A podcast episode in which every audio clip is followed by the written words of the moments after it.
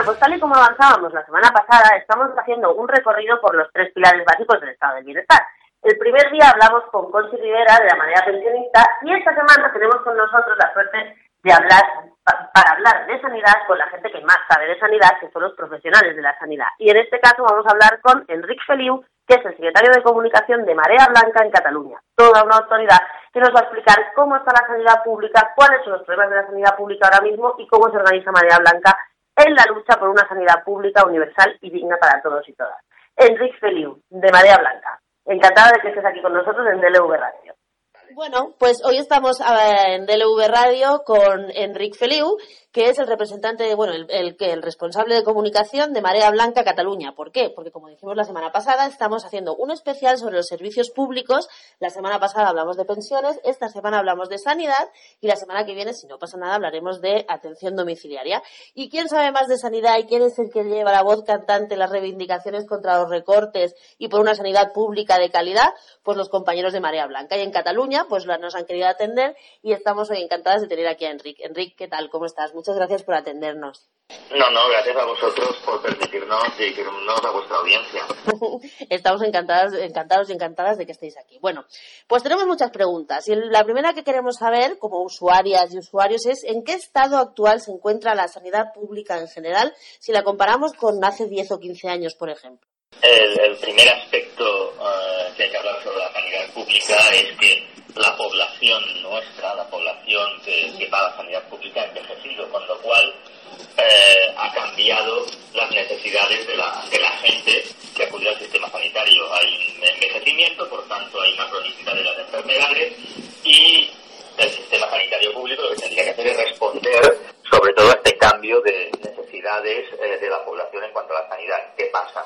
El sistema sanitario público en los últimos 10 años ha padecido un recorte salvaje. En el caso de Cataluña estamos hablando de 2.500 millones menos de euros anuales y eso es una animalada. Entonces el sistema sanitario no puede responder a las necesidades de la población. Las listas de espera se incrementan, uh -huh.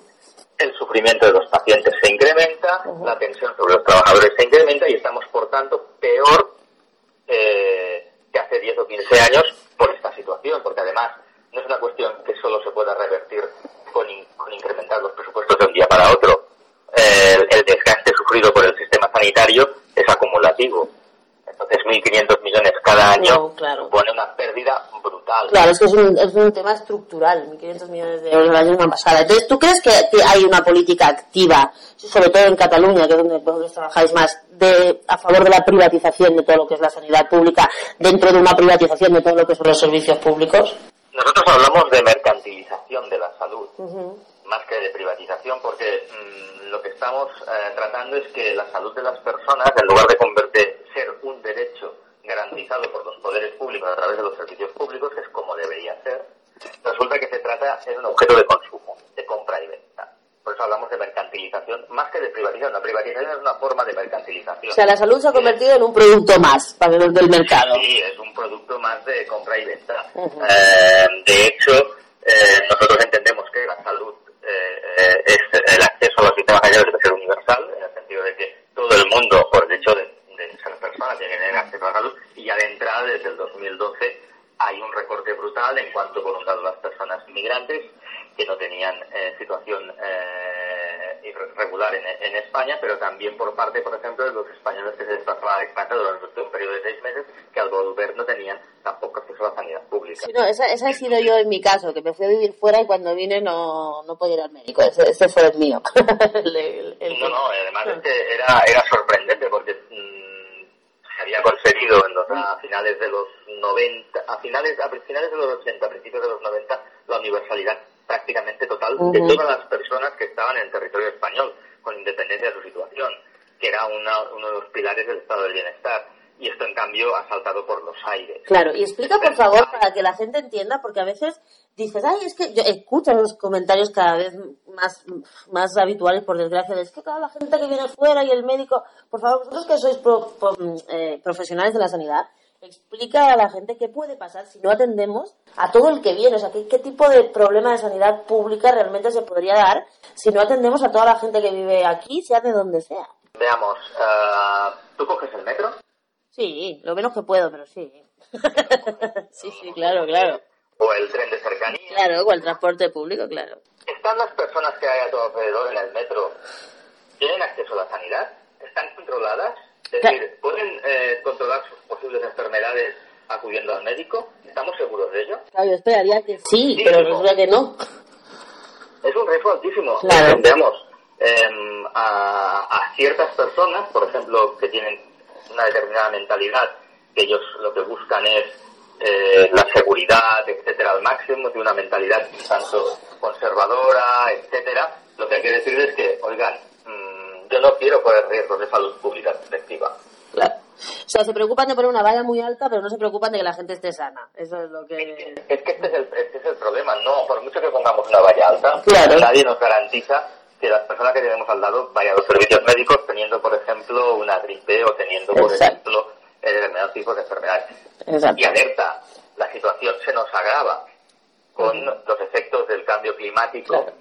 eh, en, en la sociedad. Estamos en una situación de emergencia climática. Decir, cada vez hemos notado de que de repente pues aparecen enfermedades que dices, oigan, ¿y esto mm, qué? ¿Me lo han traído los viajeros que han venido de visita de turistas? No. La- al cambiar las condiciones climáticas, cambian también el tipo de enfermedades que, eh, que existen en un determinado ambiente o sociedad. Y claro, mm, señores, señoras, mm, yo no quiero correr riesgos para mí. Y además resulta que es mucho más barato.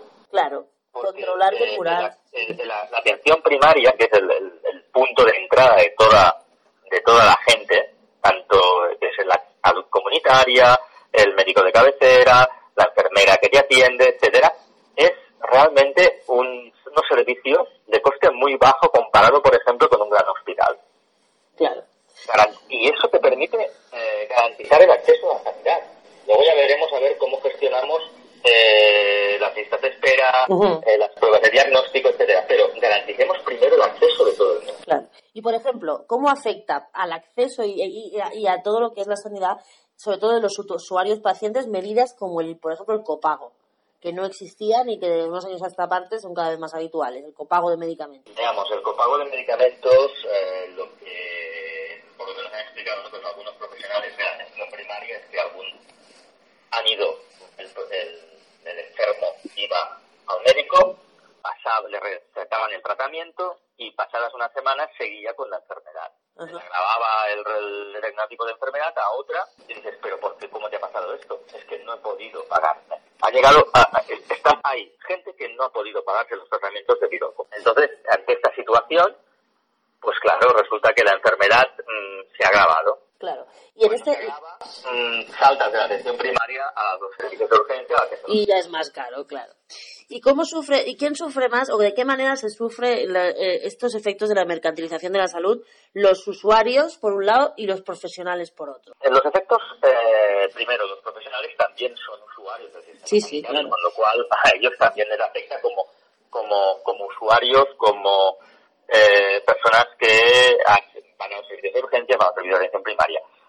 El principal problema que tienes a los, con los usuarios es que al mercantilizar la salud, eh, primero tienes unos periodos más largos para las listas de espera, porque se entiende de que mm, puedes aguantar el sufrimiento, se cambia, se modifica la enfermedad durante el periodo que se incrementan las listas de espera, y lo que te dicen es el mensaje que lanzan, sobre todo en una administración como la catalana, o estas últimas dos eh, consellers tal vez no, pero sí con la época de Ruiz del gobierno dels Millos era hacer una mutua Claro. para tener, evitar de las listas de espera. Un efecto es, eh, es ese, hace un esfuerzo económico y huye de un sistema sanitario que eh, el, el administra.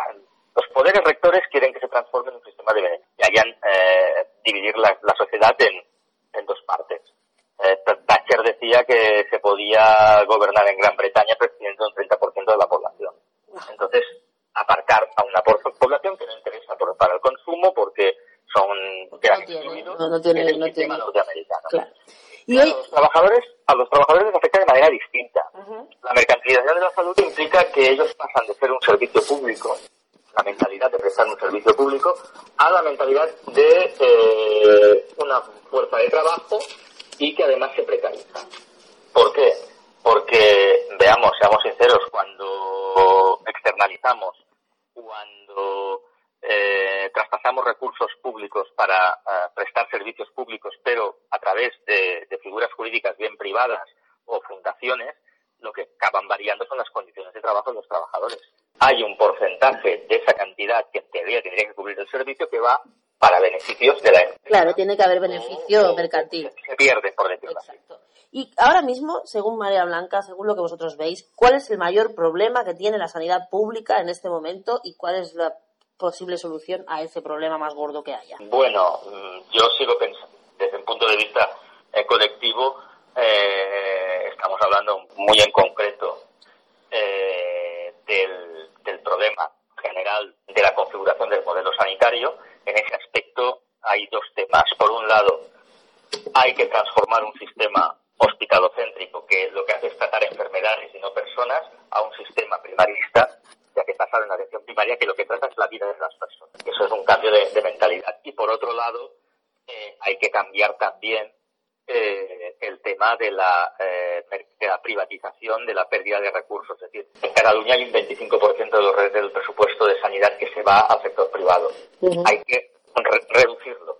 Hay que, digamos, desprivatizar recuperar el control público sobre los presupuestos, sobre las cantidades, etcétera, en la medida de lo posible no es un trabajo tanto una ni otro pues, de un día para mañana, de un día para, claro. Pero hay que ir en ese Y ahora que estamos hablando de Cataluña, ¿qué nos supone en, para la sanidad y para usuarios y profesionales y profesionales usuarios que se aprobara un proyecto como el que se está planteando de la ley Aragonés? Un proyecto que lo que va es a privatizar claramente el servicio público. es como si escuchamos al, al gobierno de la Generalitat, al gobierno, a los profesores de la ley, incluso alguna fuerza parlamentaria, alguna fuerza política, es como cuento. Es decir, mm, no, esto es, nos viene de Bruselas, es, es impuesto, no, se, no dice que se vayamos a externalizar, no vamos a, introducir cláusulas en los contratos que beneficien al tercer sector, y lo que pasa es que no nos creemos ese cuento. La ley Aragonés podría ser una simple ley de concursos públicos si previamente hubiéramos garantizado la gestión directa de los servicios públicos y solo en casos excepcionales acudiremos a otras formas de prestación de esos servicios públicos. Lo que pasa es que este paso previo no existe, o no se hace caso, o nunca se ha hecho caso en los 30 o 30 y pico años del, de la sanidad catalana. Entonces, claro, mm, imagínate que la ley aragonés es como un gran almacén. Primera planta eh, educación, segunda planta sanidad, tercera planta y cuarta servicios sociales y, un escaparate inmenso donde han puesto todo tipo de servicios. De hecho, mm, en la enumeración que hay de los servicios sanitarios que en teoría podrían eh, ser afectados por esta ley está prácticamente todo el sistema sanitario, excepto creo recordar que el ingreso hospitalario, todo lo demás es susceptible para que yo lo para que yo lo entienda, o sea, todos esos servicios que están como en el escaparate son susceptibles de ser, bueno, susceptibles, se ponen ahí para que sean gestionados por empresas privadas. Claro, eso supone de que mm, han abierto la puerta. Claro, mm, dependerá de quién entre. Eh, nosotros creemos de que esta puerta abierta a los únicos que pueden beneficiar son a grandes empresas, al sector empresarial de servicios que está peleando por eso. Entonces también, por eso también es un cuento cuando dicen que quieren favorecer al tercer sector. El tercer sector es un, abarca desde asociaciones, fundaciones, abarca desde una pequeña asociación hasta una gran fundación que, de la que puede tener seis empresas que cuelgan de ella para la prestación de sus servicios.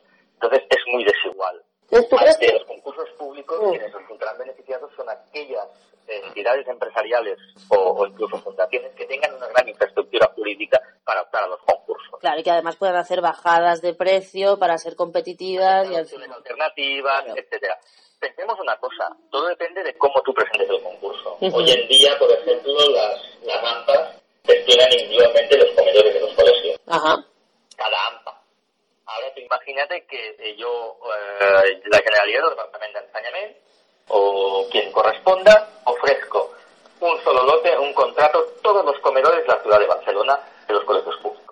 solo lo puede gestionar cierto tipo de empresas con muchas infraestructuras, está claro. Exacto. Entonces, eh, los peligros son altísimos en cuanto a eso. Esta ley, por ejemplo, mm, en manos de un gobierno como los que ha tenido los de la época de Convergencia, Dios mío, era el chocolate del moro. Claro. Era un, un peligro evidente. Nosotros entendemos que se trata de, una arma de destrucción masiva de los servicios públicos. un arma de destrucción masiva. ¿Y tú crees que se repetirá en el resto del territorio? Porque claro, si es obligatorio desde Europa para Cataluña, entiendo que tiene que ser obligatorio para todo el mundo. O si no es un cuento. La implementación de la directiva comunitaria eh, es obligatoria. Entonces se trata de la excusa de los servicios de, Europa, ellos opinan, es que vieron que en la regulación de los concursos públicos lo que priorizaba era el precio y el coste. Entonces descubrieron de que las empresas lo que hacían era bajar los costes a base de precarización de los servicios y de calidad. Entonces, decir, no, vamos a intentar introducir una serie de variaciones dentro del concurso que supongan pues el retorno social, etcétera, el, el carácter no lucrativo de las entidades que lo prestan, etcétera, que podrían ser que para Europa son interesantes. De hecho, en Europa se están intentando remunicipalizar servicios públicos externalizados por empresas. Claro, el problema que llega aquí es que eh, esto no se ve por ningún sitio. Queda a libre discreción del, de la administración cómo configurar el contrato público. Y entonces, claro. Claro, cada administración hará lo que le parezca políticamente. Bueno, y como Marea Blanca. Creemos que, creemos que se va a extender, digamos, creemos que se va a extender a otras comunidades en su momento y creemos que en principio aquí en Cataluña eh, sucede eh, esta situación porque es tal vez el, punto territorial donde hay, existe el gran conflicto entre lo que ya denominamos el tercer, el tercer sector y las grandes empresas. Claro. Y como Marea Blanca, ¿qué Cuando tenéis? fuimos al Parlamento, eh, nosotros que defendíamos la gestión directa no importábamos en esas comisiones, en la comisión cuando fuimos a comparecer. Ellos están encerrados. Ellos, eh, tercer sector y las grandes empresas. Exactamente. Sí, no, claro, todo lo que son las concesiones públicas, evidentemente, es un grandísimo negocio. ¿Y vosotros, como Marea Blanca, qué tenéis previsto hacer en todo este proceso de, pues eso, ¿no? De lo que estamos viendo, la mercantilización de la, de la salud y concretamente, por ejemplo, ahora con el tema de la ley Aragonés, que si hay movilizaciones, estáis participando, como me has dicho, en la negociación y si no llega al buen puerto, ¿qué, qué tenéis previsto? Veamos, nosotros eh, cuando primero comparecimos en el Parlamento, en la comisión, ya les dijimos que, no queríamos esto. Luego eh, tuvimos entrevistas con algún grupo parlamentario, el cual, por ejemplo, los comunes, después de la eh, de planteamiento. Ya de hecho hay una plataforma constituida a nivel de Cataluña en la cual no estamos solo nosotros, sino también la FAPAC, están eh, Marea Pensionista, hay sindicatos, hay más de 30 entidades y a través de ellos estamos organizando, por un lado, a nivel local, se están articulando plataformas en barrios, ciudades y, y pueblos. Por otro lado, estamos, vamos a, estamos informando a la población a base de charlas tanto individuales como colectivas entre los diferentes movimientos. Y la idea es anunciar primero una rueda de prensa en la Plaza San Jaume el día 17 de septiembre a las 11, en la cual concurriremos a representantes de todos los movimientos para uh, ir hacia una manifestación uh, que intentaremos que sea lo más masiva posible sobre el 19 de octubre, si no hay ningún cambio de fechas de última. Pues ahí estaremos con vosotros. Oye, y una pregunta ya pasaríamos un poco del asunto y de que también nos, nos afecta. ¿Qué opináis desde Marea Blanca y los que estáis luchando por la sanidad de la situación política actual en el Estado, así de parálisis total y de que no sabemos aquí si tenemos que votar, si no tenemos que votar, de que nadie al final, cómo se está afectando y vosotros qué es lo que, eh, por qué apostáis en este caso? Uh, veamos, eh, esto es como uno de los principales problemas, es que cuando tú reclamas desde la calle, a través de los movimientos sociales, eh, el cumplimiento de los derechos, etcétera, garantizar eh, determinadas cuestiones que son vitales para para, para la gente, claro, requieres que tu interlocutor quiera gobernar, porque si no quiere gobernar da igual lo que pase en la calle. Es decir, yo estoy allí como una estatua, como don Tancredo, y veo pasar las cosas por delante. Es un problema grave que, por un lado, tanto en Cataluña, eh, tengamos una paralización en cuanto a los presupuestos, porque claro, mmm, el año pasado eh, fueron los presupuestos eh, del, de unos cerca de ocho mil y pico millones. No hubo un incremento, el último, el último presupuesto no, no hubo incremento como hubo hace, hace, hace años atrás, intentando recuperar recortes.